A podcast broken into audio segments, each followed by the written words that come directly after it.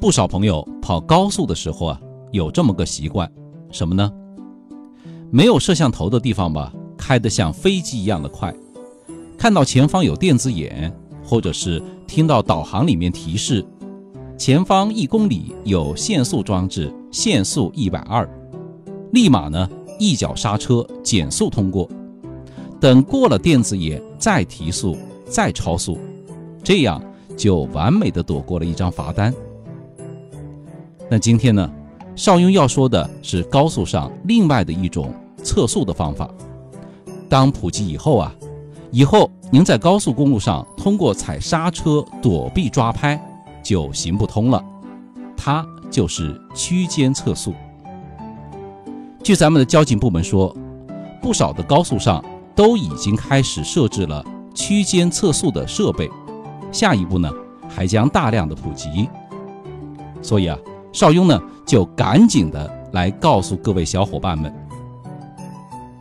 区间测速是个什么鬼呢？我来科普一下吧。区间测速它的检测设备啊有两台，一头一尾，那就是通过在同一路段设置这么两个监控点，根据同一台车通过前后两个监控点的时间，来计算出这台车。在这个路段的平均行驶速度，来判定车辆是否超速行驶。简单的说哈，就是用区间距离除以运行的时间，就得出了区间的速度。打个比方吧，比如两个区间测速的监控点相隔二十公里，如果呢这个路段它的最高限速是一百二。那么一台车从一头到另一头，最快也要十分钟吧。如果被区间测速设备监测到用时少于十分钟，说明啊，该车就超速了。那么恭喜你，罚款加扣分。那为什么交警要这么做呢？以前吧，测速点是固定的，一些经常跑这条高速的朋友呢，都知道。测速点、抓拍点在哪个位置？一到这个点，一脚刹车把速度降下来，通过以后呢，又开始起飞了。那这样呢，就非常容易引发追尾的事故。所以呢，现在采取区间测速，咱们计算平均的车速，这样子才最公平。可有的朋友可能会说：“哎，我前面超速，中途啊，咱停到服务区休息休息一会儿。”这样一来，通过两个监控点的时间就长了，区间测速是不是就不会认定超速了呢？我只能呵呵了，您想太多了。其实呢，和区间测速同时出现的还有定点测速、流动测速，就是除了区间内啊一头一尾有测速和计时以外，区间测速呢还和高速上的。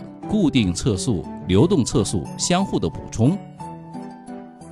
那在高速上，每隔一定的距离都有各类的测速仪器，一旦被拍到啊，照样会进行处罚，并不是说只有区间测速这一条的。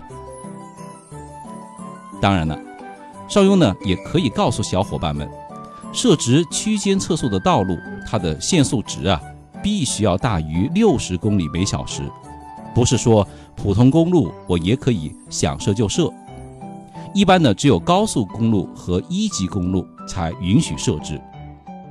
另外呢，你要设了区间测速的仪器啊，那就必须在起点前两百米到一千米的这段距离，你设一个预告标志，同时呢，在起点和终点分别设立起点标志和终点标志，这是必须的。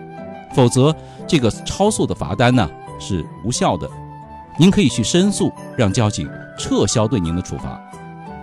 邵雍觉得呢，区间测速啊有必要进一步的普及，但最重要的还是咱们规规矩矩的用合适的速度来开车，安全第一，生命也只有一次，您说是吗？